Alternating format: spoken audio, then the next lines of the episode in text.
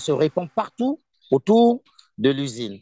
Les enfants sont au contact de cette poussière. Un habitante de Pointe Noire en la República del Congo contactó a los observadores de France 24 para denunciar las actividades de una fundición instalada frente a su casa, la cual recicla baterías de plomo.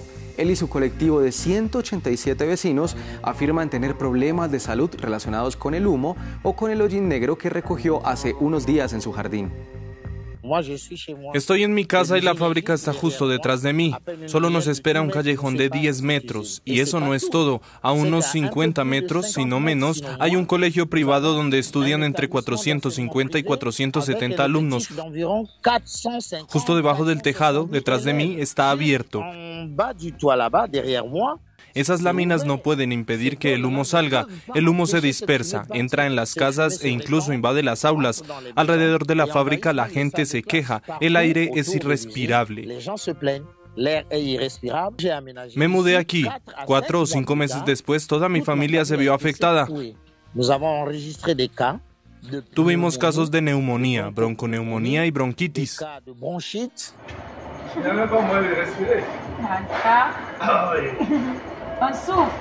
Desde que el prefecto del departamento de Quilú visitó la zona en agosto de 2020, la fábrica realizó obras y a los habitantes se les practicaron exámenes médicos.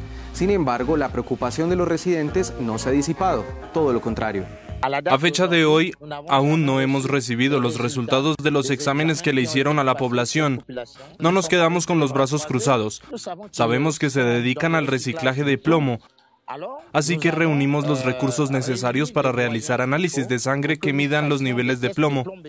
Los análisis muestran niveles de entre 250 y 150 microgramos de plomo en la sangre. Según el investigador que consultamos, estos niveles son más que preocupantes. A partir de 500 microgramos en la sangre puede haber síntomas más visibles. La fábrica Metza Congo, por su parte, afirma que todo está en orden. También nos pusimos en contacto con la ministra del Medio Ambiente de la República del Congo y esta fue su respuesta. Hemos pedido varias veces a esta fábrica que cumpla con los requisitos. Ya había sido cerrada por la falta de compromiso con las reglas en vigor. No dudaré en hacerlo nuevamente.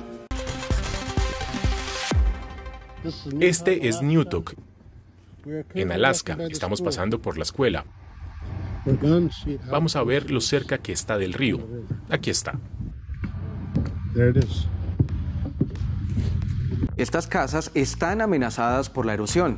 Se encuentran en Newtok, un pueblo en la costa oeste de Alaska que está sufriendo de lleno los efectos del cambio climático. Como consecuencia, el pueblo simplemente desaparecerá. Los 400 indígenas Yupik que vivían allí son una de las primeras comunidades de Norteamérica que han tenido que reubicarse debido al aumento de las temperaturas. Nuestra observadora ha vivido en Newtok desde los 8 años, cuando era pequeña. Todo el pueblo se está viendo afectado por el derretimiento del permafrost. El permafrost es como una capa de hielo que está bajo nuestros pies. Pero se está derritiendo debido al aumento de las temperaturas de la Tierra. Las casas están construidas sobre el suelo. El derretimiento del permafrost hace que las casas sean inestables. Las casas se ladean, los cimientos se agrietan y el océano se come la tierra y la erosiona. Cuando yo era pequeña probablemente había varios kilómetros entre la última casa y el borde del agua.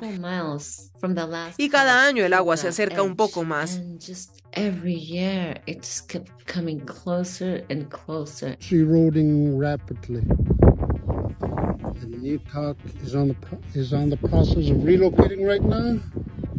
Todos los años hay tormentas y la situación es cada vez peor.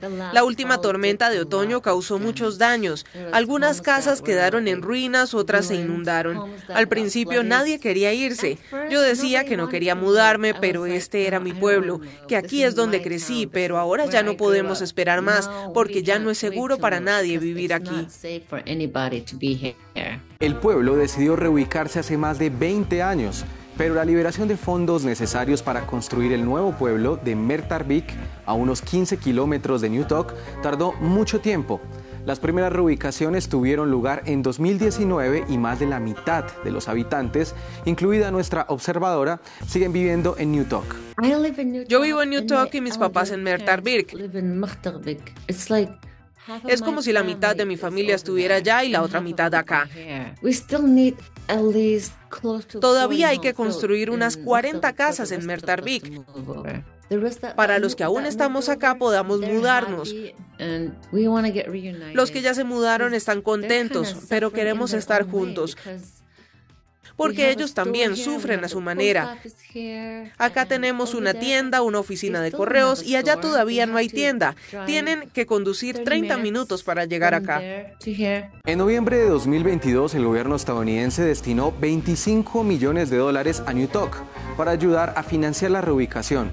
Al igual que esta población, alrededor de 70 de los 200 pueblos aborígenes de Alaska están amenazados por la erosión, las inundaciones o el derretimiento del permafrost.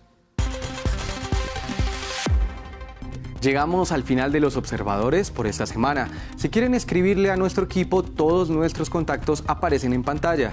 Envíenos sus fotos y videos de aficionado y tal vez el próximo observador de France 24 sea uno de ustedes. Hasta pronto.